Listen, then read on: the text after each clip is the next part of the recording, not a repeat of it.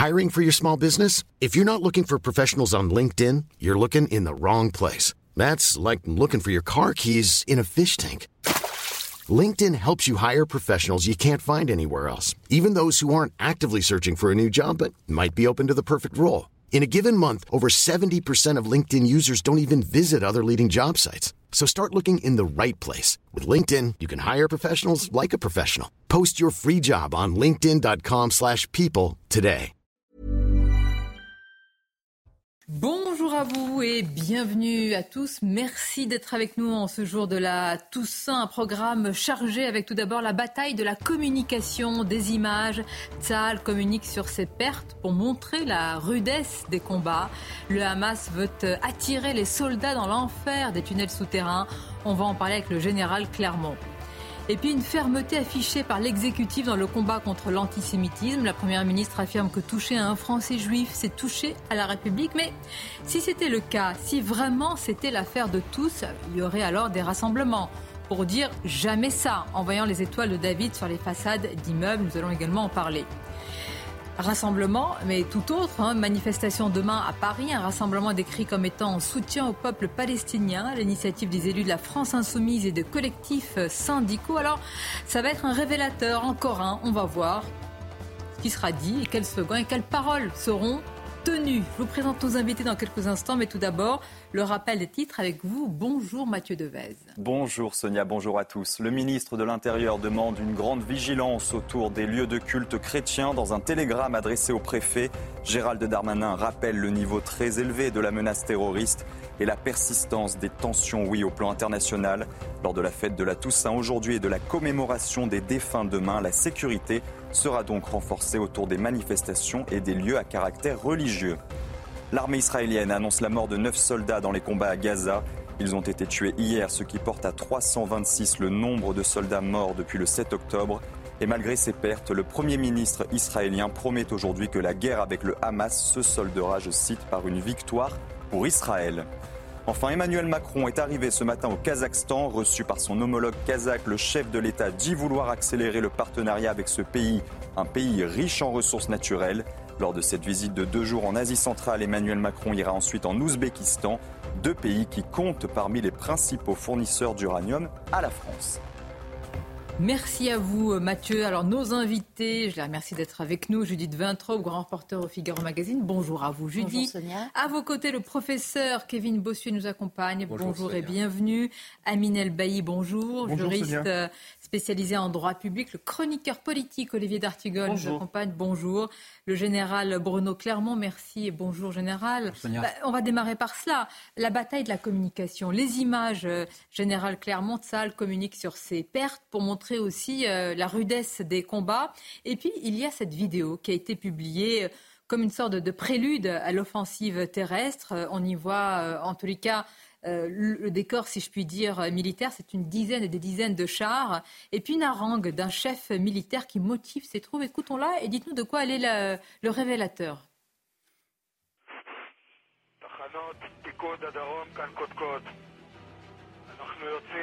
למתקפה על החמאס וארגוני הטרור ברצועת עזה. מטרתנו היא אחת, ניצחון.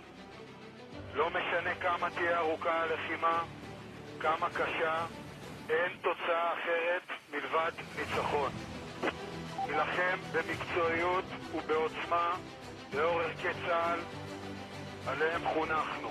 הדבקות במשימה והחתירה לניצחון. אנו נילחם בסמטאות, נילחם במנהרות, נילחם היכן שצריך, ונכה את האויב המתועב מולו אנו עומדים. אחי הלוחמים, התושבים של בארי, שדרות, ניר עוז, כפר עזה ויישובי מערב הנגב, ואיתם כל עם ישראל, כולם מביטים בנו כעת. כמוני, גם הם סומכים עליכם ומאמינים בכם. אתם דור הניצחון. כאן קודקוד, תנו למשימותיכם, הכו באויב, סוף. Pourquoi toute cette euh, communication générale Je pense qu'elle a, elle a, deux, elle a deux buts. D'abord, elle s'adresse aussi à nous, les Occidentaux. Elle s'adresse essentiellement à la population euh, israélienne pour leur montrer que, que Tzal a, va laver l'affront du 7 octobre et que ça a déterminé à gagner cette guerre qui est pour les Israéliens une guerre existentielle dans laquelle la survie d'Israël est en train de se jouer. C'est la mère des batailles euh, depuis 1948. C'est pas du tout une opération comme celle qui ont été menées jusqu'à présent, dans laquelle d'ailleurs ils ont eu des difficultés. Cette fois-ci, ils vont mettre le paquet pour euh, tenir les objectifs, qui est la victoire contre le Hamas. Mais avec quoi faut-il bah, la, dernière guerre israélienne, semble-t-il, c'était 2006, 2014. 2014. Alors la, la, grande, la, dernière grande guerre, c'est euh, la bataille euh, du Liban, la guerre du Liban. Oui, la guerre du Liban, dans, laquelle il y a eu beaucoup de pertes. Qui a duré trois ans, ils ont perdu à peu près 700 combattants. Là, on en est à trois semaines de guerre, ils ont déjà perdu presque 300 combattants. C'est aussi un message adressé aux soldats et à la nation qui disent nous allons payer le prix du sang parce qu'il va y avoir beaucoup de morts du côté israélien, il y aura beaucoup de morts du côté palestinien, beaucoup de morts du côté du Hamas. Donc euh, c'est tout ça qui, euh, vise à, motiver et la population, et l'armée, euh, et la communauté internationale à se ranger derrière, Israël. Et la stratégie, les chars qui entrent par le nord, par le sud, sur deux fronts à Gaza, avec la volonté de, créer une, tenaille générale, est-ce que c'est ça ce que, l'on voit quand même? Parce que là, c'est un, un, encerclement, c'est un blocus total. Alors, ça nous montre que ce que Tzal veut nous montrer. Là, on a vu par exemple ces colonnes de chars, on a vu euh, parfois des chars opérant la nuit avec des caméras infrarouges. Là, on va voir des soldats de salle sur le terrain. Le message principal, c'est que les soldats sont à présent à l'intérieur de la bande de Gaza. Il y avait même hier une vidéo dans laquelle le grand chef, celui qui a prononcé ces paroles, hein, qui est le, général Yaron Finkelman, qui est le chef du commandement sud, qui est allé euh, voir ses troupes, euh, les encourager à l'intérieur de la bande de Gaza. Et vous avez raison, la, stratégie, elle est double. D'abord, c'est de séparer le nord du sud. Donc ils ont demandé aux Palestiniens d'évacuer le nord de manière à pouvoir s'occuper du Hamas dans la partie nord, qui est la partie dans laquelle le Hamas est le plus présent, la plus dense en souterrain. Et à l'intérieur de, cette partie nord, ils attaquent à la fois du nord et à la fois du sud, de manière à prendre les forces du Hamas en tenaille et à, combattre euh, un combat urbain, un combat en surface, un combat dans les tunnels pour gagner quartier par quartier et, euh, comme ça euh, démanteler les réseaux militaires du Hamas Général, on va engager le, débat, mais je pose une question peut-être que nos téléspectateurs se la posent également. Nous avons quand même l'une des armées les plus, je sais pas, les plus dotées en technologie, les plus efficaces aussi, et on a une bande de terre quand même qui n'est pas très grande. On a eu des bombardements intenses, donc on imagine que quand même ils ont eu, ils ont visé aussi quelques euh, souterrains on, va sur une guerre longue, mais que restera-t-il de ce territoire euh, après tout ça Mais le, rapport de force n'est pas aussi favorable que ça euh, à ah. Il y a des centaines de kilomètres de tunnels avec, euh, avec des miliciens, des terroristes du Hamas, des combattants qui sont entre 30 et 50 000 dans une guerre totalement asymétrique. C'est la première guerre de haute intensité asymétrique dans laquelle une armée équipée de chars, d'avions, de canons, de tout ce qu'on veut, s'affronte affronte une armée de fantassins avec euh, des systèmes de roquettes anti-chars, euh, avec des fusils d'assaut extrêmement déterminés, extrêmement mobiles, euh, qui effectivement évoluent dans les souterrains, avec bien évidemment la présence des otages et la présence de la population qui limite, qui, oblige les, les à adapter sa, tactique. Quand vous dites armée, vous voulez en fait qualifier, hein, parce qu'évidemment ce sont des, terroristes, mais vous voyez qu'ils sont équipés. mais vous savez, quand, dans la communication de Tsahal, on ne fait, plus la, fait plus la différence entre des terroristes et terroristes. On sait ce qu'ils sont. Là, ils, sont contre des combattants, c'est-à-dire des gens qui ont des armes et qui vont combattre. Ils savent combattre. Alors qu'on les appelle combattants ou armés ou terroristes, euh, on, on parle bien de la même chose. Votre expertise militaire est importante. Mais ce sont des combattants. En ce moment, ce sont des combattants. Ils se battent contre des combattants. Cette photo, cette image, je vais tous vous faire réagir. Olivier D'Artigol, ça va être très important, très très important ce qui va être dit vendredi. Voilà, regardez celui qui pourrait décider de beaucoup, beaucoup de choses, d'un basculement énorme. Qui est-il? Beaucoup, enfin, le, connaissent ou le reconnaissent, même si ça fait longtemps qu'il ne s'est pas exprimé. Évidemment, c'est le leadership Hassan Nasrallah qui commande. Et là, on, parle, là, on peut parler d'une armée, hein, le, Hezbollah, d'une efficacité euh, redoutable avec énormément de soldats. On va voir ce qu'il peut annoncer, mais on se rend bien compte, là, euh, tous et toutes, que c'est un, ce serait un basculement dans ce cas-là. Que si, évidemment, le Hezbollah entre, là, nous sommes dans un, dans un tout autre contexte. Oui, c'est la crainte de l'embrasement régional, mm. euh, celui du Proche-Orient, avec, bien sûr, euh, le risque d'un nouveau front au nord d'Israël avec le Liban. Et on sait combien la dernière guerre a été très difficile. Euh, mm. pour Israël.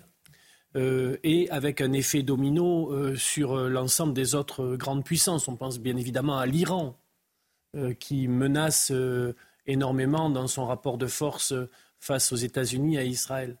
Donc on voit bien qu'il y a à la fois l'intervention militaire qui s'accentue, mais avec un, paysage politique très instable et très dangereux. mais, mais, quand on dit inflammable, explosif, je crois que vraiment, et ce n'est pas une volonté de noircir et d'inquiéter, on est presque en dessous de la réalité. C'est-à-dire, chaque mot que va dire cet homme, vendredi, va être pesé ou sous-pesé parce qu'il peut déclencher une, une armée également euh, qui, dont on connaît les intentions vis-à-vis d'Israël. Oui, il y a ce qu'il peut dire euh, lui, puis ce, la, la, marge de manœuvre que lui laisseront euh, les pays euh, qui ont une influence sur le Hezbollah, euh, Iran en tête qu'a cité Olivier. Pour le moment, il semblerait que l'Iran ne soit pas très pressé de mondialiser le conflit et d'y entrer. Je parle vraiment avec beaucoup de précautions. sous réserve de développement supplémentaire. Je ne suis évidemment pas dans le secret Bien euh, sûr. Vous partagez tous cette euh, analyse, c'est important. Non, non, mais c'est vrai que là, chaque élément, chaque mot, chaque, euh, je veux dire, communiqué est scruté. C'est vrai qu'on n'a pas senti des velléités, justement, d'un embrasement, fort heureusement. La priorité de l'Iran, c'est la survie du régime iranien. Donc c'est tout ça qui va motiver leur, leur attitude. Et une entrée directe de l'Iran dans la guerre n'est pas impossible et peu probable. Les Israéliens ont des moyens de rétorsion, les Américains ont déployé une force immense euh, dans la région euh, pour, euh, pour menacer et, probablement agir contre l'Iran. Donc le, danger, c'est plutôt l'activation des fameux proxys, là. ce terme un peu technique qui veut dire des groupes qui sont affiliés à l'Iran, qui sont régionaux, qui sont rattachés à des pays. Et là, il y a trois groupes principaux. Alors, le Hezbollah, on en a parlé, c'est le plus dangereux parce qu'il est le plus proche et le plus agressif. Vous avez les Houthis au Yémen qui ont déjà déclaré la guerre. Les Houthis ont déclaré la guerre à Israël. Alors c'est une guerre un peu compliquée pour eux parce qu'ils sont très loin. Hein, ils sont à 2000 km, ils ont des missiles, ils sont plus ou moins efficaces. Et Israël a une défense antimissile extrêmement performante qu'elle vient de renforcer d'ailleurs avec l'aide des Américains. Et puis vous avez un troisième groupe de proxy qui sont des milices qui sont en, Syrie et, en Irak qui, elles, peuvent plutôt menacer les intérêts américains que les intérêts israéliens. Donc on en est dans, dans ce paysage et vous avez raison de dire, le plus dangereux, c'est le Hezbollah, parce que la puissance militaire du Hezbollah, c'est celle du Hamas multipliée par 3, 4, 5. On ne sait pas trop parce que c'est très secret la puissance militaire du Hezbollah. Donc, à ce titre-là, le discours du fondateur du Hezbollah, vendredi, va être très important pour savoir si euh, il est clair ou pas dire en termes de symbole par rapport au monde euh, arabe, à la rue arabe, ce qui va dire. Euh, bon, malheureusement, il n'y a, pas, il y a aucune surprise sur la manière dont tu vas qualifier les choses, mais quand même, ça va être très important, ça va être un carburant par rapport à tout ce qui se passe je viens, parce que tout ça est lié à ce qui se passe dans notre pays. Vraiment, je, voudrais vous interroger sur ce sujet. Une fermeté affichée par l'exécutif. Je crois qu'il n'y a, aucune ambiguïté de la part euh, de l'exécutif, aussi bien Gérald Darmanin que euh, Borne, qui, qui affirme que toucher un Français juif, c'est toucher à l'âme de la République. Mais je vous pose vraiment la question. Si c'était l'affaire de tous, de tous les Français, en voyant ces images, et on va, va les voir, ben, chacun devrait se dire, c'est plus possible, c'est pas possible. Et spontanément, est-ce qu'il devrait y avoir, je ne dis pas que c'est pas normal qu'il je dis, est-ce que spontanément, il ne devrait pas y avoir un, quelque chose de plus, euh, oui. je ne sais pas, non, mais c'est, de condamnation plus générale, plus large, plus instinctive Oui, je suis d'accord avec vous, Sonia. Les Juifs se sentent seuls, se sentent seuls face à l'antisémitisme. On mobilise des références historiques, mais il y a quand même une différence de taille. Quand on parle des heures les plus sombres, on a quand même, à l'époque, pendant la Seconde Guerre mondiale, un État français qui a collaboré avec les nazis et qui a contribué à déporter des juifs. Là, l'État français est avec les juifs et le discours de M. Darmanin est sans ambiguïté. Après, je suis d'accord avec vous. Je veux dire, où sont les artistes? Où sont les intellectuels? Où sont même tous les hommes politiques pour s'émouvoir de ce qui se passe dans notre pays? Il y a depuis le 7 octobre des actes antisémites qui sont deux fois plus importants que sur le long de l'année 2022. Et moi, je dis une chose, on devrait faire une journée avec Kippa. C'est-à-dire qu'on porterait tous la kippa dans ce pays pour euh, rendre hommage aux victimes du 7 octobre et surtout pour montrer notre solidarité avec les, les alors, Juifs. Attendez, Vraiment, je vais vous dire quelque chose. Une action je vais vous dire quelque positive. Chose. Monsieur Kevin Bossuet, Kevin Bossuet, attendez, attendez. Non, mais c'est important. Une journée euh, tous avec la kippa. Quand certains ont dit je ne suis pas Charlie, c'est pas pour autant qu'on les a assimilés à des terroristes si quelqu'un ne veut pas porter l'équipage ce c'est pas pour autant qu'il est antisémite. Bien sûr, mais ça sera un signe de solidarité en fait. Moi, je serais pour ça. Oui, oui. J'entends. Je suis d'accord avec vous, votre proposition. Vous, vous disiez le, le discours des autorités françaises est sans ambiguïté. Il est sans ambiguïté, mais il me semble euh, qu'ils commettent à peu près tous, et notamment Gérald Darmanin, euh, une erreur euh, de perspective très grave. Hmm quand il répète à longueur de journée, euh, euh, gardons-nous d'importer euh, le conflit israélo-palestinien en France. C'est le contraire. C'est-à-dire que c'est l'antisémitisme qui est devenu la matrice du conflit israélo-palestinien et pas l'inverse. Euh, c'est pas le conflit israélo-palestinien qui génère l'antisémitisme et qui l'entretient en France, c'est l'islamisme. Le, conflit israélo-palestinien, c'est un alibi. Alors il faut absolument arrêter de dire ça. Et euh, je me permets de recommander la lecture d'une très belle tribune et très, très forte et très courageuse d'Ismaël Saïdi mhm. dans Le Figaro, qui est un metteur en scène belge euh, dont les parents sont marocains, qui se définit comme euh, musulman croyant, et il dit exactement ça, qu'on inverse les choses et que la maladie, c'est l'islamisme. Bien. pas le conflit israélo-palestinien. L'islamisme, euh, on va en parler, et c'est un moteur, c'est le carburant aujourd'hui de, de l'antisémitisme. Mais ma question était plus large. Est-ce que vous estimez, au-delà évidemment de ce poison, que c'est vraiment l'affaire de tous? Est-ce qu'il n'y a pas la crainte, pour le dire plus clairement, que quelles que soient euh, les origines en France, disent c'est pas notre euh, certains euh, Français vont dire écoutez, regardez, on est en danger, c'est pas notre problème. On, entend des Français de souche dire ils commencent vraiment à nous emmerder. Je fais écho à un propos récent sur un plateau de Gilles William Gondadel qui disait que c'est la première fois qu'il sent autant de solidarité dans notre pays concernant la communauté juive. Je fais écho à ce qu'il disait hier soir encore. Euh, moi, quand je vois un sondage où seulement 8%, 8% de trop de personnes jugent que euh, le Hamas est un organisme résistant, euh, je me dis que notre société tient bon. Mais en disant que notre société tient bon, je ne veux pas être dans le déni d'une part de cette société qui, elle, est prête, si ce n'est un basculement, tout au moins à l'influence d'une idéologie. Vous avez entièrement raison. Mais allons plus loin. Si les images de bombardement de Gaza se poursuivent, Gaza qui, à ce rythme-là, sera quasiment anéanti. Dans quelques semaines, avec une menace terroriste islamiste encore très prégnante, avec une société de la vigilance qui va nous enfermer quelque part. Moi, je trouve que ça, ça va bientôt être une sorte de confinement sécuritaire. Si on nous dit que la menace est tout le temps là, c'est ce qu'on nous dit quasiment. Est-ce qu'il y aura toujours cette solidarité? C'est une question que je pose. Amine El c'est on va au devant de choses, d'une guerre de, des images et de communication qui va être très puissante. Les, Juifs de France ont besoin euh, du soutien de la nation tout entière. Tout entière. Et euh, pour vous témoigner, euh, Sonia, hier soir, j'ai eu l'occasion de, de, poster une publication sur mon compte Twitter euh, et j'ai pu dire que les juifs sont mes frères.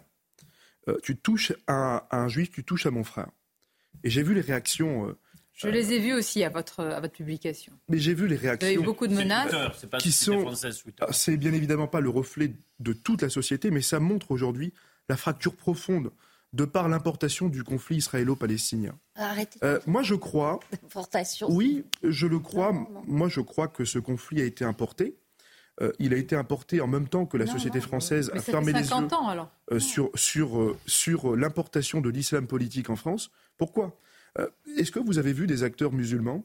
Est-ce que vous avez vu des artistes? Est-ce que vous avez vu des politiques se réunir sur la place de la République pour dénoncer l'antisémitisme? J'ai vu par exemple l'imam Chelgoumi qui est toujours. il est bien seul. Il est bien seul. écoutez, vous me demandez. Il est bien seul. L'imam de Bordeaux. Ce que je veux vous dire, ou l'imam de Bordeaux, mais ils sont bien seuls.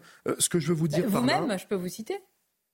Alors moi, vous savez, euh, je, ne représente pas euh, la communauté musulmane, mais je considère qu'en tant que euh, concitoyen français de culture musulmane, j'estime que nos compatriotes juifs sont nos frères. En 1492, lorsque les juifs séfarades d'Espagne ont été chassés sous l'Inquisition, ils ont trouvé refuge sous l'islam, sous l'Empire chérifien et l'Empire ottoman.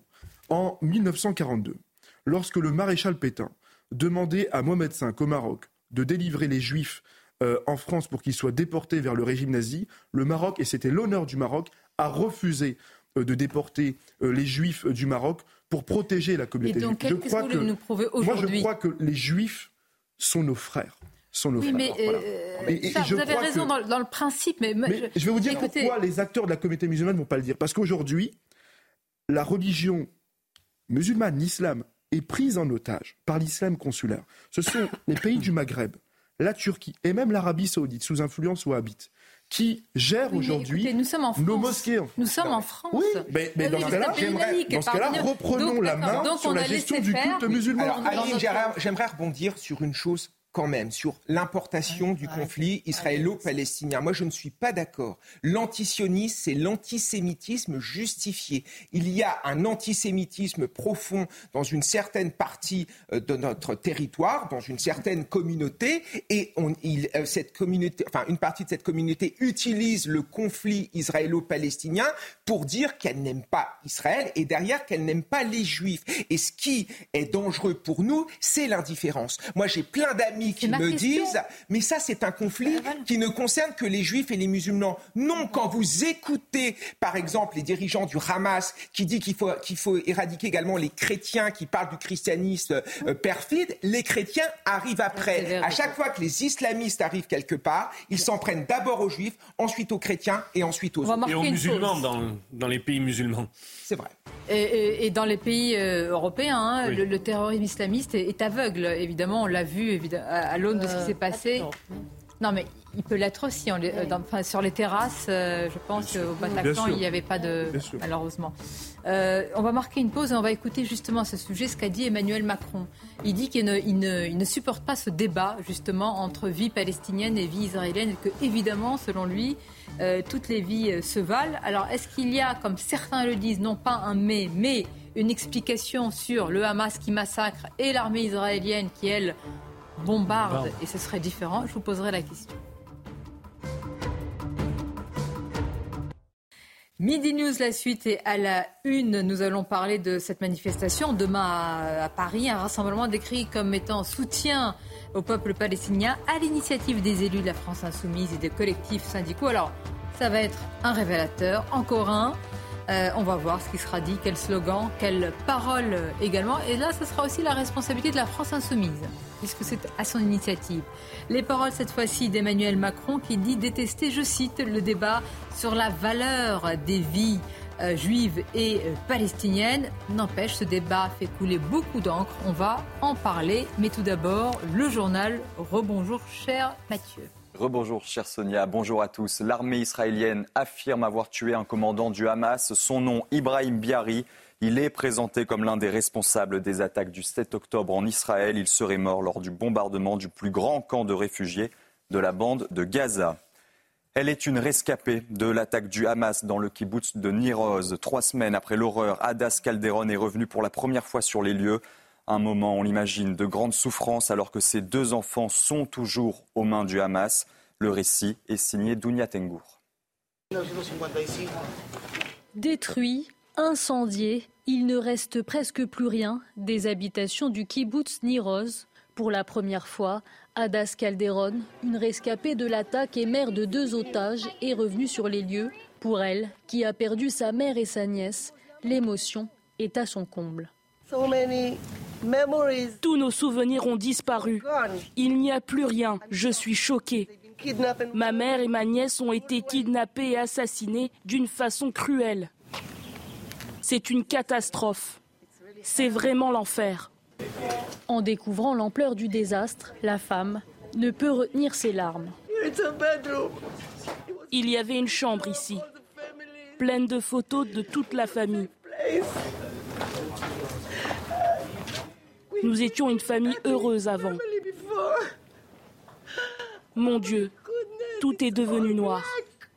Pour l'heure, comme plusieurs centaines de familles, Adas Calderon n'a toujours pas de nouvelles de son fils et de sa fille, âgés de 12 et 16 ans, kidnappés par le Hamas le 7 octobre, alors qu'ils se trouvaient avec leur père. Le chef de la diplomatie américaine se rendra en Israël vendredi. Ce sera la deuxième tournée d'Anthony Blinken au Proche-Orient depuis le début de la guerre. Il rencontrera notamment des responsables du gouvernement israélien. En France, le parquet de Paris a ouvert une enquête après la découverte d'étoiles de David sur plusieurs bâtiments. Des agissements ignobles selon la Première ministre Elisabeth Borne. L'enquête a été ouverte pour dégradation de biens d'autrui aggravée par la circonstance d'être commise en raison de l'origine, la race, l'ethnie la religion. Enfin, trois départements sont placés en vigilance rouge pour vent violent la nuit prochaine à l'approche de la tempête Kiaran. Il s'agit du Finistère, des Côtes d'Armor et de la Manche. Et on prend tout de suite la direction de Saint-Malo pour retrouver nos journalistes Augustin Donadieu avec Antoine Durand. Bonjour Augustin, des vents extrêmement violents sont notamment attendus. Oui, des vents euh, pouvant atteindre les 150 km/h selon certains météorologues dans la, dans la soirée ici à Saint-Malo. Mais pour l'heure, les Malouins, les Malouines et les touristes profitent encore euh, de ce beau temps. C'est le cas par exemple de ces jeunes hein, qui vont euh, pratiquer le, catamaran jusqu'à 15h. Pourquoi jusqu'à 15h Puisque à 17h, tous les bateaux doivent être rentrés sur la plage. Consigne des autorités, des autorités qui appellent évidemment à la prudence, la prudence due au vent, aux vagues. Une quinzaine de de promenades, de cales euh, seront interdites à la circulation routière, la circulation piétonne et euh, à vélo également. Avec Antoine Durand derrière la caméra, on a pu voir ces marins pêcheurs euh, rentrer activement, passer l'écluse de ce port de Saint-Malo pour mettre leur bateau à l'abri. Les plaisanciers ont reçu également des consignes. Ils doivent vérifier les amarres de leur bateau et ils ont interdiction. Eh bien, ils sont pardon invités à ne pas se rendre sur leur bateau dans la soirée, puisque vous l'avez dit, cette tempête Kiaran va eh bien déferler sur l'ouest de la France, ici à Saint-Malo, entre 130 et 150 km heure euh, de vent sont attendus. Tout cela conjugué à une marée haute aux alentours de 21h15. Le risque de, submersion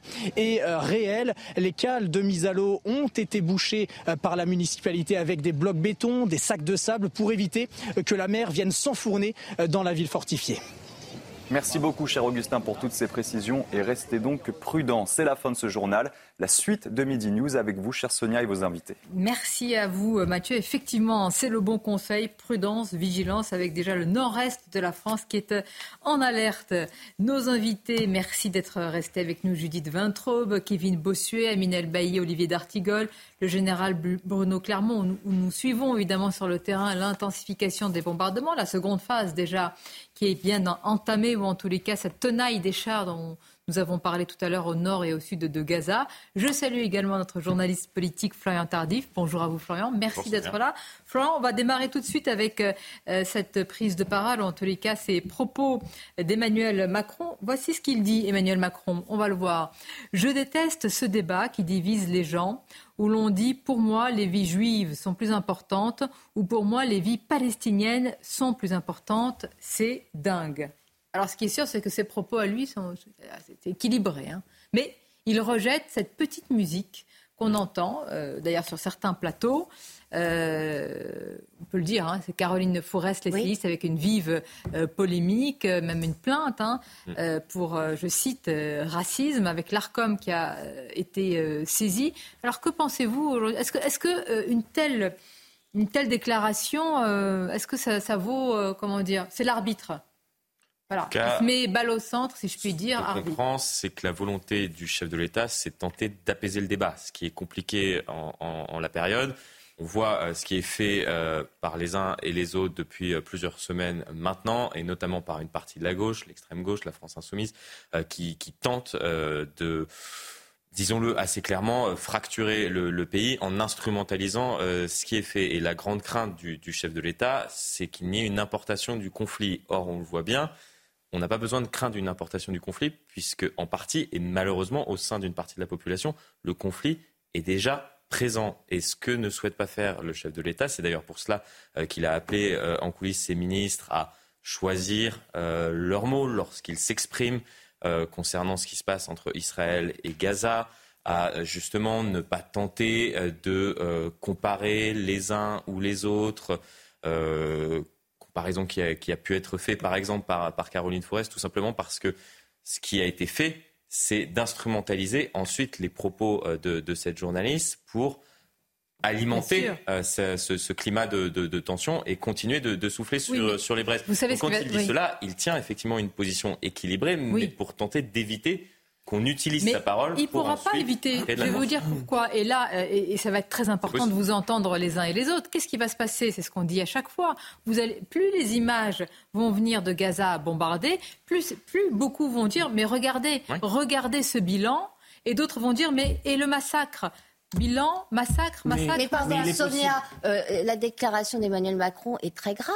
Moi, je n'ai entendu personne dire pour moi les vies juives sont plus importantes. Là, il n'a rien compris. Dans le ah, meilleur des cas, il n'a rien compris attendez, à la polémique. Attendez, il ne répond pas à ça, Emmanuel Macron, mm. si je peux me permettre. Emmanuel Macron répond à une petite musique qui existe, mm. selon laquelle, selon laquelle l'Occident pourrait laisser mm. croire que une vie occidentale et aussi israélienne, donc, vaut plus qu'une vie palestinienne. Voilà. Bien sûr que cette musique peut exister. Mais Emmanuel Macron est sur une ligne de crête pour des raisons de politique euh, étrangère et de politique intérieure sur les, deux, sur les deux fronts. Sur les deux fronts. Puisque selon son interlocuteur sur sa visite au Proche-Orient, il n'a pas dit la même chose. Mais est-ce qu'on peut s'entendre sur le fait que, bien sûr, une vie d'une personne innocente a le même prix, à condition d'être très précis sur la caractérisation des événements? Le 7 octobre, les personnes sont massacrées en tant que juives. Et ça, cette spécificité, cette dimension de pogrom, il faut chaque fois la rappeler. Et on peut avoir la même émotion et la même condamnation pour d'autres vies, en l'occurrence des vies palestiniennes civiles innocentes, mm. qui sont dans une enclave où elles ne peuvent pas parler, euh, sortir, et où les bombardements ont lieu au nord de manière intensive, mais aussi au sud de la bande de Gaza. Vous vous rendez compte, vraiment là, je suis en train Donc, de si on est très précis sur la caractérisation, et vous l'avez été.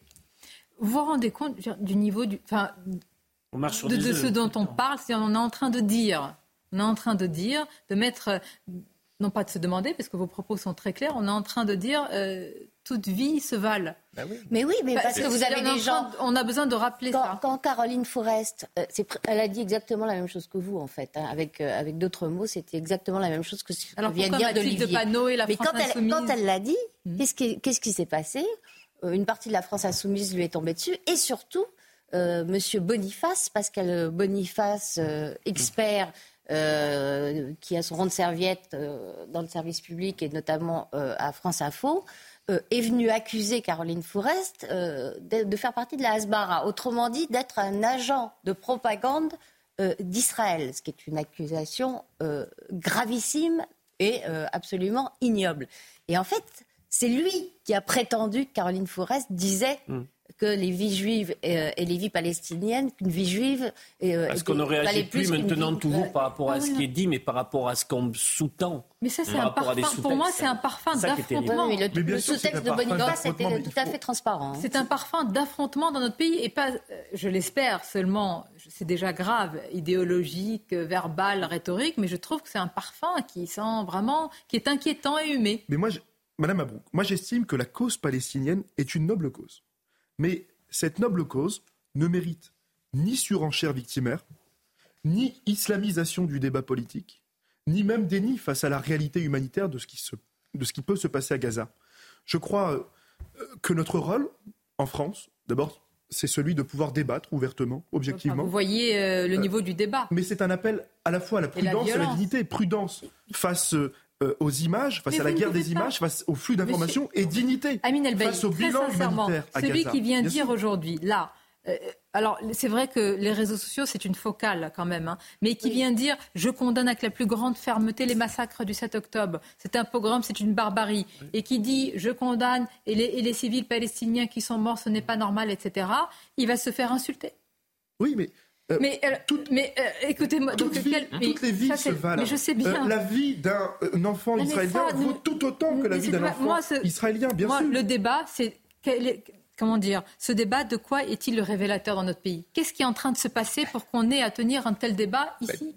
bah, D'une fracture. Vous vous rendez compte? Ah mais non mais une fracture. Alors simplement, pardonne-moi Kevin, mais aujourd'hui, ce qui se passe, c'est que nous avons à faire face en France, pas en Palestine, pas en Israël, en France. Eh oui à une rupture, une fracture identitaire, politique. Et j'ai envie de vous dire que euh, cette fracture, elle est importée, on le voit à l'occasion des manifestations. Peut aller jusqu'où Quand on met du sel sur les plaies, comme certains font, moi c'est ça. Nous arrivons à l'affrontement. C'est un affrontement politique, c'est un affrontement idéologique, c'est un affrontement identitaire. Et j'ai peur que demain, ce soit un affrontement civilisationnel.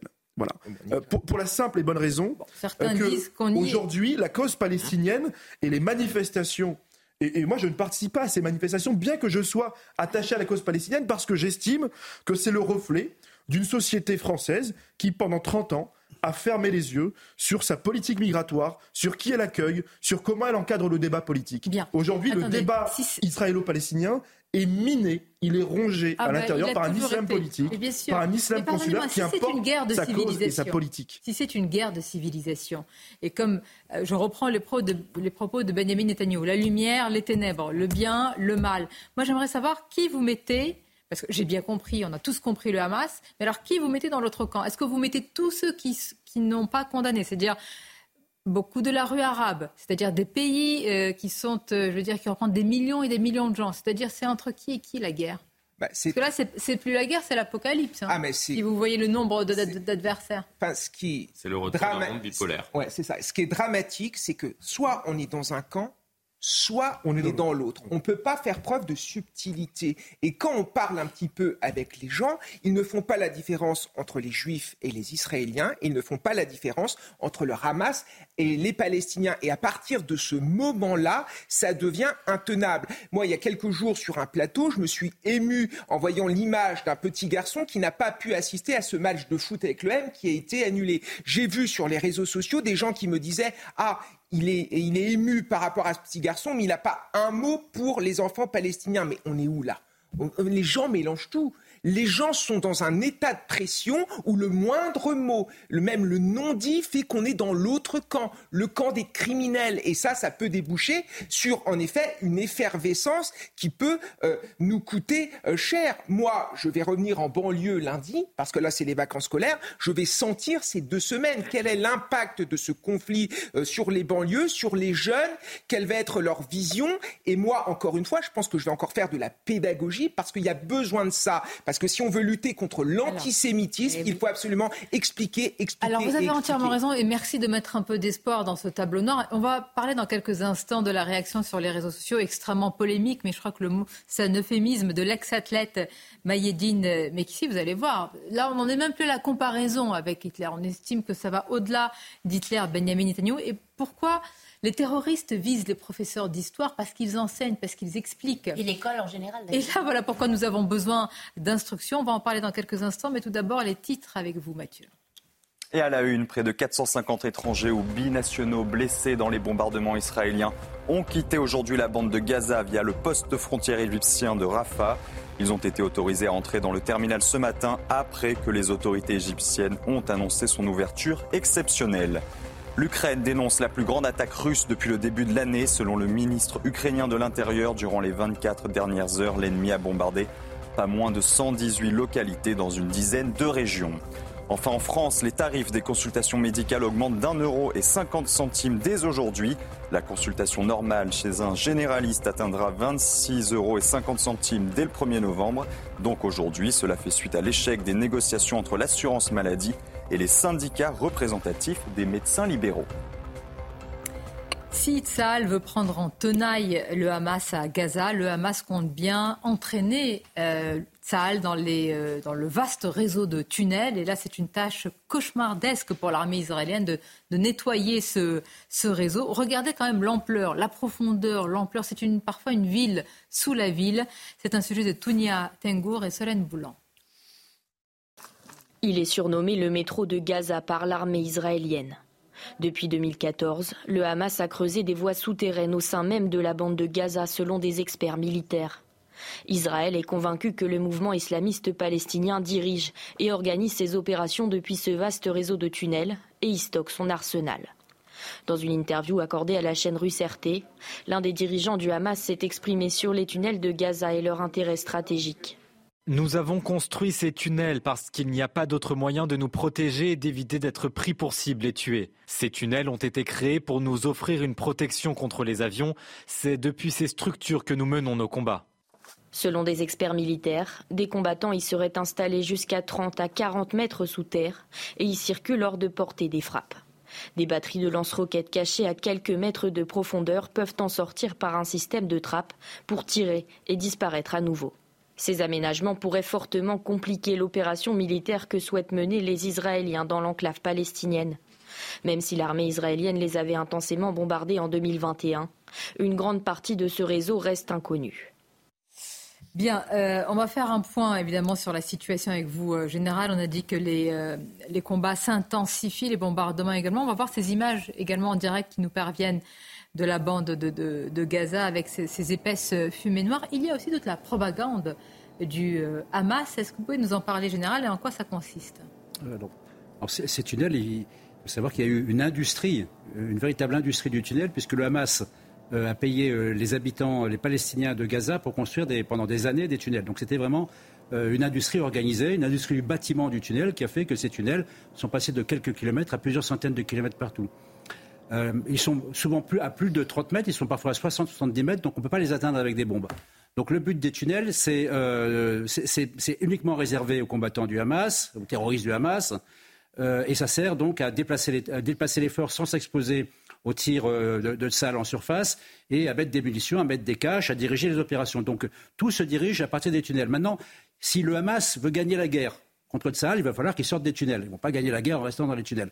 Donc le but de, euh, de l'armée israélienne, c'est de les faire sortir des tunnels pour les combattre en surface. Donc c'est ce qui est en train de se passer. Ensuite, s'agissant des tunnels eux-mêmes, et je terminerai par là, le Tsahal a construit une, grande base en surface dans le désert du Negev, dans laquelle ils apprennent, c'est une ville avec euh, des centaines de avec des dizaines de kilomètres de souterrains, dans laquelle ils apprennent à combattre, à faire du combat urbain en surface et à faire du combat dans les tunnels. Et pour les tunnels, ils ont développé des techniques, ils ont développé des matériels, euh, des robots, euh, des robots euh, piégés, des systèmes pour bloquer les tunnels. Donc cette guerre des tunnels, ils s'y sont préparés, ils ont des unités spécialisées dans les guerres des tunnels. Donc, je veux dire, le a les moyens de mener également cette guerre des tunnels, mais ça reste aujourd'hui le principal atout du Hamas, c'est cette capacité à se déplacer, en particulier, je terminerai par ça, c'est important, entre le nord et le sud. Hein. Le but du jeu aujourd'hui pour le, pour Sahel, c'est de bloquer totalement les tunnels pour éviter que les gens qui sont du Hamas dans le nord ne basculent dans le sud et se mettent à l'abri dans le sud. Voilà un des objectifs euh, euh, tactiques de l'armée euh, israélienne dans les, dans les prochains jours. Avec une dimension qu'on n'a pas abordée pour l'instant et qui fait l'objet d'un vif débat dans la société israélienne, c'est le sort des otages. Bien entendu. Qui rend cette situation totalement inédite par sa complexité. C'est même inextricable de ça savoir comment... Ça n'est jamais arrivé dans l'histoire militaire et politique. Avec quand même une, une soldate qui a été une soldate qui a été libérée. Euh, alors ça, vraiment, je pense que l'offensive terrestre a été déclenchée au moment de la libération. La priorité a été de libérer un soldat à titre de symbole pour montrer à la population que la priorité de Tsahal, c'était de libérer les otages. Et, mmh. ce soldat qui a été libéré euh, a, amené une bouffée d'espoir dans toutes ces familles extrêmement inquiètes de l'avenir des otages. Et c'était aussi un geste pour euh, l'armée euh, israélienne de montrer que c'est la priorité. Et à partir de là a commencé l'opération terrestre. Tout à fait. Bataille des tunnels et bataille aussi, entre guillemets, des, hôpitaux. le Hamas qui, en partie, stocke ses armes ou autres sous des hôpitaux. On imagine aussi que dans les hôpitaux, il y a des malades, il y a des médecins. vous êtes sale, qu'est-ce que vous faites? Il y a 38 hôpitaux, euh, il y a 38 hôpitaux dans la, dans, la, bande de Gaza, la moitié dans la zone engagée dans les combats. Euh, il est à la fois difficile d'évacuer les malades des hôpitaux, c'est pas simple à faire. Et puis de toute façon, le Hamas hein, ne veut pas qu'on les évacue. Donc une des raisons pour lesquelles ils sont obligés de passer par une offensive terrestre, c'est qu'ils pourraient très bien raser tous les hôpitaux avec tout le monde dedans. Pourquoi pas Mais ce n'est pas le but. Donc l'offensive terrestre est indispensable et gagnant également pour épargner le maximum de civils. Hein. Pas d'épargner tous les civils, épargner le maximum de civils. C'est en ça que cette offensive terrestre est indispensable et c'est pour ça qu'elle euh, aujourd'hui elle se développe avec une quantité importante. On n'a pas le nombre euh, de combattants de salle, mais c'est probablement entre 10 et 20 000 combattants qui sont déjà à l'intérieur de la bande de Gaza. une armée de combien? Euh, pardon, pour, l'armée israélienne, oui. moi, je pense qu'il y a moins 100 000 hommes qui sont prêts à rentrer dans Gaza dans les prochains jours. Et les combattants du Hamas? Alors le Hamas, ils sont estimés entre 30 et 50 000. C'est une armée euh, c'est une armée de combattants terroristes qui est énorme, entraînée et motivée. On va marquer une courte pause. On va se retrouver avec notre reporter sur place, Anne-Isabelle Tollet, pour euh, un point précis qui vous complétera, général, sur le front. Et puis, je vous parlerai de ce, cette réaction sur les réseaux sociaux de l'ex-athlète. Il ne porte plus euh, les couleurs de, de la France, Mayedine Mexi. J'ai pas vu, je crois, je vais vérifier de réaction de la ministre des Sports. En même temps, je vais vous demander, évidemment que c'est choquant, mais est-ce que, plus que ça, ignoble, une ignominie, mais est-ce qu'il faut à chaque fois sanctionner et je veux dire, ça devient une police permanente dans ces cas-là. Vous nous direz ce que vous en pensez à tout de suite. Merci d'être avec nous dans quelques instants. Nous serons sur la ligne de front avec notre reporter Anne-Isabelle Tollet. Nous parlons également de cette réaction euh, bah, ignominieuse de l'ex-athlète Mayedine Mekissi. Et puis nous parlons également sur un, le plan politique de Jean-Luc Mélenchon et de Marine Le Pen totalement en miroir inversé, hein, comme si c'était comment dire, euh, passer l'épouvantail, le mystigris, justement, le, le, côté sacré noir et sombre. Nous en parlerons juste après le rappel des titres. L'armée israélienne annonce la mort de 13 soldats dans les combats à Gaza et malgré ces pertes, le Premier ministre israélien promet aujourd'hui que la guerre avec le Hamas se soldera, je cite, par une victoire pour Israël.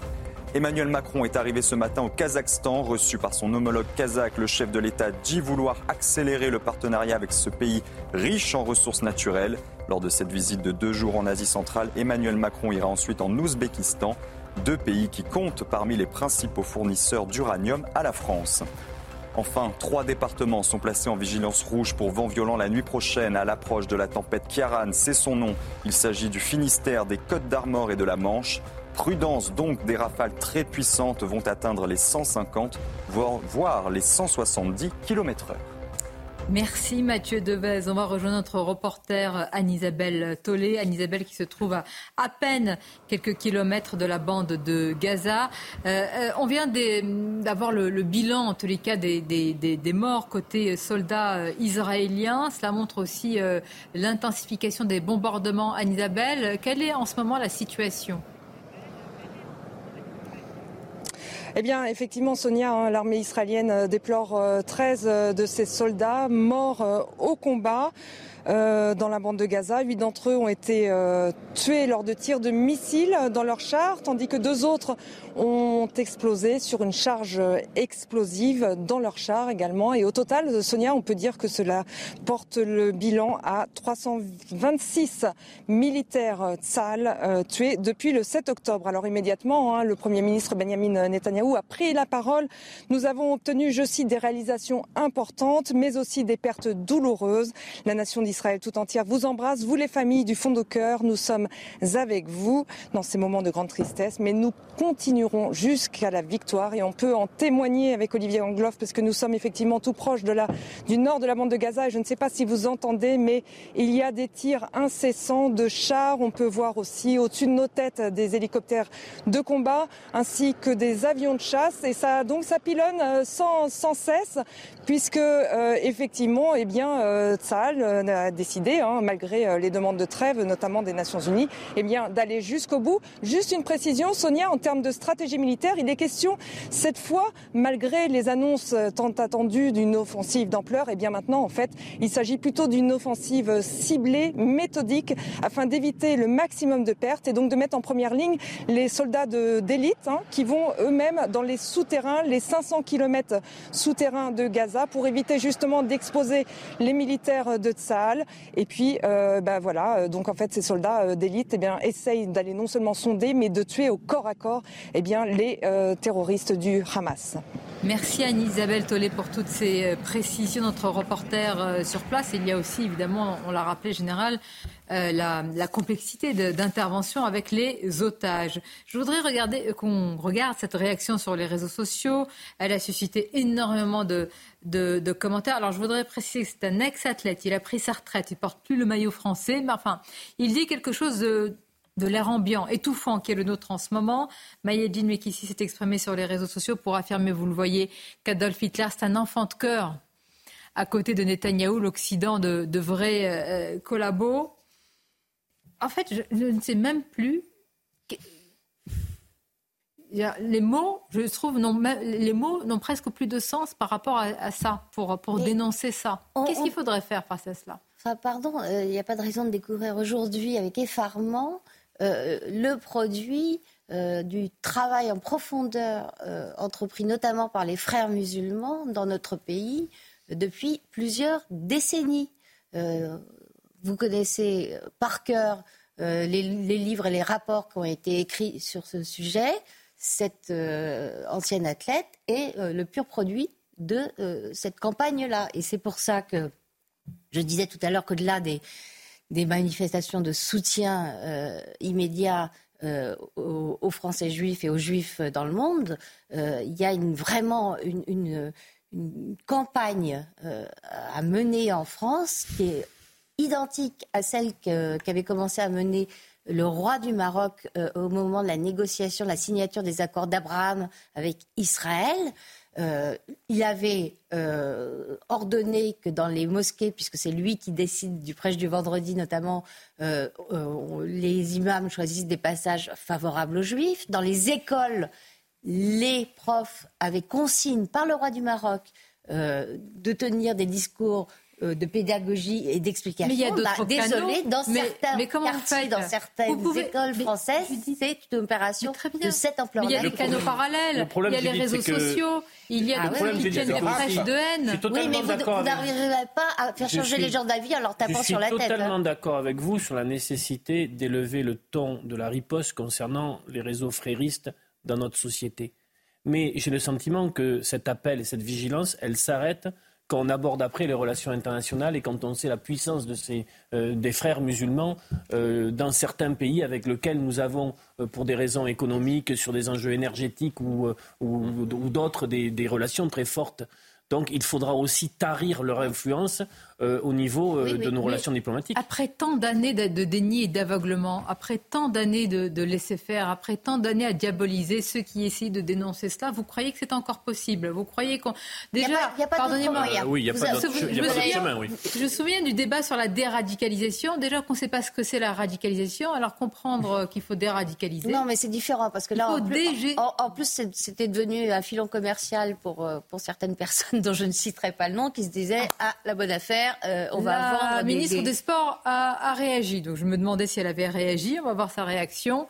Profondément choquée par de tels propos, en ces circonstances tragiques, ces comparaisons funestes flirtent avec tout ce qu'il y a de plus nauséabond et vous éloignent tellement des valeurs universelles de paix que le sport défendra toujours comme des valeurs de l'olympisme que vous avez su incarner partant de nos compatriotes je pense que ça, des valeurs de l'humanité. Hein, il y a eu combien de, rapports parlementaires disant que les clubs de sport en particulier étaient une cible privilégiée euh, de l'islamisme? Combien? Ben, Je ne sais pas à quoi ils ont servi, peut-être à caler malheureusement des, armoires. Hein. Exactement. Bon. Ah mais attendez, excusez-moi, Madame Mabrou. Ah, je vous excuse, mais sur le tweet de Monsieur je, garde quand même, euh, Mekissi.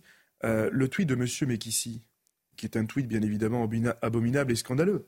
Euh, c'est la pensée profonde euh, des militants de la cause palestinienne euh, en France. non, c'est inexact. Non, c'est inexact. non, alors je vais vous dire, je, suis, très attaché, je suis très ah, attaché à la solution à deux États, ah, et vous ne pouvez pas dire que ah, ceux qui sont sur la solution à deux États et qui sont très sensibles à la cause palestinienne pensent ça. Mais écoutez, c'est simple. Bah, ou, alors, ou, alors, vous êtes, eh ben, désolé, l'idiot utile du Hamas. Monsieur D'Artigol, vous allez dans les manifestations pro-Palestine. Et vous avez, par exemple, des associations, par exemple, l'association Euro-Palestine, je me souviens à Roubaix, ils avaient comparé le drapeau d'Israël avec le drapeau nazi. Est-ce qu'il y a dans les manifestations, je vous pose une question, est-ce qu'il y a dans les manifestations de soutien, de solidarité à la Palestine, des personnes en très grand nombre qui sont horrifiées par ce, par non, de moins en moins. Oui. non, de moins en moins. C'est une majorité. Je vous le dis, c'est une majorité. je peux préciser juste une chose. Chacun réagit en fonction d'un sondage que nous n'avons pas. Oui, mais pour connaître un peu. C'est important. mais je, ne nie pas. Euh, Sauf qu'on a des reporters qui vont faire. On ne peut pas dire, on peut pas dire soutien à la cause palestinienne égale ce tweet. on ne peut pas dire ça. Évidemment, mais ce qu'il y a de scandaleux dans ce tweet, c'est qu'on est à la, à la base de l'antisémitisme, c'est-à-dire que les juifs seraient responsables de ce qui leur arrive. C'est pour ça que finalement, on nazifie les juifs pour leur dire que c'est normal ce qui leur arrive, parce que ce sont eux-mêmes des nazis. Et ça, en effet, euh, c'est très grave. Et pour en revenir sur le débat que vous aviez euh, tous les deux, évidemment que tous les militants pro-palestiniens ne pensent pas ça. Mais quand vous avez dans les manifestations pro-palestiniennes des slogans, par exemple, de la rivière à la mer, c'est-à-dire en fait du Jourdain à la mer Méditerranée, ça veut dire qu'on nie l'existence, euh, qu'on nie l'existence d'Israël et Palestine vaincra. Ça veut dire qu'on veut l'éradication d'Israël. Donc évidemment, il y a ça aussi, dans les manifestations. Oui, pardon, dans les manifs, on entend crier mort aux juifs. Moi, je ne vois personne. Je vous dis que les manifs sont de plus en plus complètement comme ça. Je ne vois personne essayer de stopper euh, quelqu'un qui crie mort aux juifs dans Alors, une manif. S'il vous plaît, personne. juste... non, mais ce qui ne veut pas dire, ce qui ne veut pas dire que ceux qui sont attachés à la cause palestinienne n'ont pas le droit de critiquer la politique d'extrême droite de Benjamin Netanyahu. Euh, évidemment. Euh, et d'ailleurs, vous avez même en Palestine des, et en Israël des Israéliens laïcs autour de Yair Lapid qui sont pour une solution à deux États, qui savent faire la nuance et qui savent mesurer euh, et, euh, et, aujourd'hui, le problème, c'est que Kevin l'a rappelé. Les kibbutz c'est qu'on est en train de, pour la, on, ils sont en train de polariser le débat, pour ou contre. Et il y a peu de place pour la réflexion. Il n'y a plus de place plaît, pour Je voudrais vous parler d'une vidéo. On va voir la réaction du préfet de police. Alors, euh, le temps, on, on, va la voir la vidéo, mais c'est une, ce sont des, enfin des chants. Ce sont des propos totalement intolérables, ignominieux, qui ont été prononcés dans un, semble-t-il, dans un métro où il est dit, euh, où il a été entonné à tue-tête, euh, nique les juifs, etc. Bon, voilà. Et, vous allez voir la réaction du préfet de police, euh, Laurent Nunez. Et, ça a été entonné avec des sourires hein, autour. Hein. C'est-à-dire que beaucoup se sont, j'allais dire, ont rigolé de ce qui se passait, des chants qui ont été entonnés. Voilà, il a dit propos choquants, inadmissibles, indignes. Préfet de police de Paris, le temps que nous allons nous diffusons cette euh, vidéo, c'est-à-dire voilà une scène finalement. Et est-ce que j'allais pas dire une scène, attention, je dis de la vie ordinaire dans un métro. Vous avez des champs comme cela et vous avez à côté, vous voyez une jeune femme qui, sourit, et qui n'est absolument pas indignée, qui ne se désolidarise absolument pas. Mais la grande différence entre ce qui se passait, et c'est pour cela que la grande crainte du président de la République, je le disais tout à l'heure, c'était une importation du conflit. Or, malheureusement, le conflit est déjà là. Mais la grande différence entre ce qui euh, se passait euh, avant et ce qui se passe à présent, c'est-à-dire qu'avant, nous avions, et nous en parlions trop peu, malheureusement, mais nous avions un antisémitisme qui était en train de sévir en France. À présent, nous avons toujours le même antisémitisme qui est en train de sévir en France, mais de manière décomplexée. C'est ça. Euh, c'est une grande différence depuis. Donc ça euh, devient un code culturel. Comme le dit Georges Bensoussan. Tout à fait. C'est ça, c'est un code culturel. Il y a une forme de banalisation. L'antisémitisme fait partie de notre vie quotidienne. Par exemple, le jour, le 7 octobre en Allemagne, dans le quartier de Neukölln, pour euh, célébrer ce qui s'est passé, on a distribué des bonbons, des gâteaux, et ça n'a pas choqué beaucoup de gens, on en est quand même là. Enfin, il faut se rendre compte à quel point l'antisémitisme est complètement décomplexé. Et même pire, quand vous écoutez certains idéologues d'extrême gauche convertis au wokisme qui renversent complètement la balance, qui nous racontent que vu que les Israéliens seraient impérialistes ou colonialistes, finalement, lutter contre Israël serait une forme d'antiracisme. Et derrière évidemment Israël, il y a les Juifs. Alors, euh, ça a entraîné, enfin tout cela depuis déjà quelque temps, une sorte de basculement, d'inversion dans notre euh, classe politique qui est quand même à analyser, parce que cela va avoir des conséquences. Jean-Luc Mélenchon et Marine Le Pen en miroir inversé. La diabolisation a changé de camp. L'épouvantail, c'est lui. Marine Le Pen se pose, ici même, elle l'a dit lors de la grande interview, comme elle a dit le garant. Je suis le bouclier euh, qui vient protéger les, Français juifs. Je voudrais écouter, que vous écoutiez la réaction ce matin de la ministre Aurore Berger, qui a remis en cause euh, le fait que Marine Le Pen ait dit ça. Je dis, mais vous pouvez me citer des propos de Marine Le Pen Et alors Elle a trouvé. Écoutez. Je pense que l'opportunité lui est donnée, notamment grâce aux outrances de l'extrême gauche, de faire à peu de cas, espérer faire oublier l'histoire qui est la sienne. La elle sienne est... ou celle de son père? Oui, mais elle en est l'héritière. Elle est l'héritière non pas juste du nom, elle est l'héritière du parti, elle est l'héritière de ses cadres. Est-ce qu'elle a, un propos, est-ce qu'elle a tenu un propos antisémite? Je ne crois pas qu'elle ait tenu elle-même de propos antisémites, mais je me souviens d'images d'elle, il n'y a pas si longtemps, en Autriche, à des balles avec des néo-nazis. Je suis désolée, il y a peu d'hommes et de femmes politiques qui se rendent à des balles avec des néo-nazis. Donc, à un moment, est-ce que ça veut dire qu'elle a polissé son discours oui. Est-ce que ça veut dire pour autant qu'il n'y a pas le risque du poison derrière de ce qu'a été, encore une fois, le Front National et de ce que sont restés beaucoup de cadres du Rassemblement national qui n'ont jamais vraiment nié cette histoire-là? Comment réagissez-vous? Bah, Cette façon de s'opposer à Marine Le Pen, ça sent la panique. Que je connais bien, hein, que je connais bien dans, ça on n'a plus rien à opposer. Donc est en, euh, euh, total échec sur le plan politique et bah idéologique bah, depuis, depuis de très nombreuses années. Ça relève d'ailleurs d'une certaine. Combien le RN est monté sous Emmanuel Macron Ça relève d'ailleurs d'une certaine paresse politique et idéologique que de ne s'attaquer au Front National que sur le, plan moral, j'ai envie de dire, bah. et ne pas aller chercher un certain nombre de sujets sur lesquels pour le coup, le Rassemblement national peut être en grande difficulté. Mais c'est une thèse, euh, bah, parce qu'il n'y a pas que euh, certains politiques euh, qui rament en essayant de dire, ah ben, en essayant d'instaurer une, une, symétrie qui n'a pas lieu d'être sur ce plan-là entre le Rassemblement national et la France insoumise. C'est la fameuse thèse de la tenaille identitaire chère à Caroline Forest, que je défendais tout à l'heure, mais en tout cas pas là-dessus, et au printemps républicain, euh, selon laquelle il y aurait deux euh, dangers de puissance équivalente, Manuel Valls malheureusement aussi, euh, qui menaceraient les Français juifs. C'est faux, je suis désolée. Et les Français le voient, sont pas complètement débiles. La diabolisation, elle est inversée. Pourquoi? euh, d'abord parce que Jean-Luc Mélenchon, par son comportement, on l'a vu notamment à l'occasion des émeutes, euh, par son comportement aujourd'hui, euh, notamment en surfant sur la vague de l'antisémitisme, stigmatise, il stigmatise les banlieues, il stigmatise, les quartiers populaires. Parce que vous avez à l'intérieur même de ces quartiers populaires des habitants comme moi comme nous qui, ne qui ne se reconnaissons pas dans euh, les débats politiques qui sont importés, qui sont imposés euh, par l'extrême gauche. Mmh. Euh, cette diabolisation, elle est inversée pour deux raisons. D'abord parce que Jean-Luc Mélenchon a décidé de quitter le Parlement et donc pour exister, d'inonder l'espace politique par des polémiques inutiles, alors que vous avez face à lui Marine Le Pen, qui pendant très longtemps a été caricaturée dans les banlieues et décide d'adopter une, une position présidentiable. Je suis présidentiable. Pour les banlieues. Donc, mais aujourd'hui. Je vais vous dire, madame, dans les quartiers populaires, vous avez de nombreux Maghrébins aujourd'hui, de nombreux euh, Français issus de l'immigration qui se disent bah, cette fois-là, on est prêt. Cette fois, cette fois-là, on va peut-être voter Marine Le Pen parce qu'en fait, ça fait 30 ans que vous nous dites c'est elle l'ennemi et finalement, on a tout essayé, ça n'a pas marché, c'est peut-être elle. Mais je peux vous donner peut-être un autre scénario parce que euh, on peut on peut contester et ne pas être d'accord avec euh, Jean-Luc Mélenchon. On peut lui accorder le fait que c'est quand même un animal politique et un stratège sur le plan électoral ah et qu'il euh, prépare son prochain coup.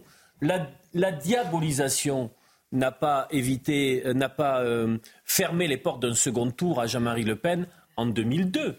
Et s'il multiplie ces séquences de, de tension permanente du débat politique, c'est très certainement qu'il peut, avec cette stratégie-là, essayer d'aller chercher dans un moment de crise politique sans perspective je suis pas au moins sur votre scénario. Comment je Non, je n'en suis je suis pas sûr de l'atterrissage, mais on peut se dire que c'est ce qui est travaillé. Ah, il faut pas l'enterrer. D'ailleurs, l'atterrissage c'est la grande c'est la grande inconnue. Moi je trouve que par rapport au discours qu'il tient, euh, Jean-Luc Mélenchon se maintient remarquablement, y compris euh, en termes d'attention. Je ne pense absolument pas que c'est une glissade. Je pense que c'est une stratégie.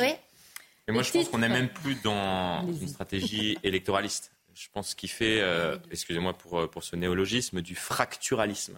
C'est-à-dire qu'il s'est rendu compte ces dernières années, puisque cette stratégie du conflit permanent, il l'opère depuis quasiment euh, les années. Il a même théorisé juste après sa première défaite à l'élection présidentielle, c'était en, 2012. 2012. Ça fait une paire d'années. Et il se rend compte que ces dix dernières années, malgré cette stratégie du conflit permanent, il n'est jamais arrivé à ses fins. Et il se rend compte aujourd'hui que peut-être ce qu'il n'a réussi à faire grâce aux urnes, il pense le faire grâce à la rue. Et c'est d'ailleurs pour Et quel prix À mettre le chaos dans le pays Mais tout à fait. Mais c'est son but. Mais l'un de ses ouvrages, c'est À la conquête sais, du chaos, 1991. Ne me regardez pas comme si j'étais étonné. Euh, ouvrage dans lequel, mon métier. Euh, dans lequel il explique que justement, il est pour une insurrection euh, permanente. Et l'insurrection, c'est quoi? C'est le renversement du pouvoir par le peuple. Les titres avec vous, Mathieu. Et à la une, le Hamas annonce la mort de sept otages dans le bombardement israélien d'un camp de réfugiés dans la bande de Gaza. Toujours selon le mouvement islamiste, trois étaient détenteurs de passeports étrangers. Le ministre de l'Intérieur demande une grande vigilance autour des lieux de culte chrétiens. Dans un télégramme adressé au préfet Gérald Darmanin, rappelle le niveau très élevé de la menace terroriste et la persistance des tensions au plan international. Enfin, le rabbin de Levallois-Perret porte plainte après avoir été menacé le 28 octobre sur le réseau social TikTok.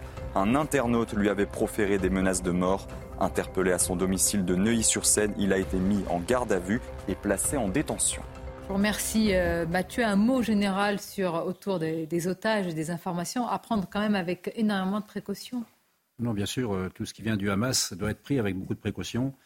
Euh, s'il y a des otages qui sont tués dans les bombardements, c'est les familles qui seront les premières informées par, par Israël et à ce moment-là, on le saura donc avec beaucoup de précautions. Mais maintenant, il est évident que compte tenu de la violence des combats, euh, du nombre d'otages, euh, de la certitude de savoir où ils sont tous en totalité. Je pense qu'ils savent où sont certains, mais pas tous.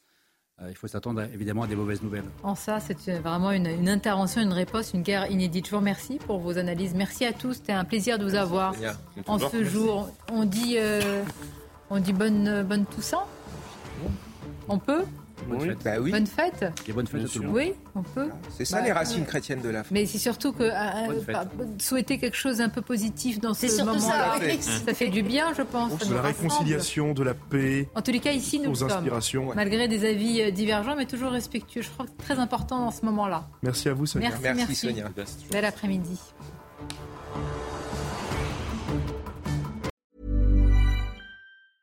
Hi, I'm Daniel, founder of Pretty Litter. Did you know cats tend to hide symptoms of sickness and pain? I learned this the hard way after losing my cat, Gingy. So I created Pretty Litter, a health monitoring litter that helps detect early signs of illness by changing colors, saving you money and potentially your cat's life. Pretty Litter is veterinarian developed, and it's the easiest way to keep tabs on your fur baby's health right at home. Go to prettylitter.com and use code ACAST for 20% off your first order and a free cat toy. Terms and conditions apply. See site for details.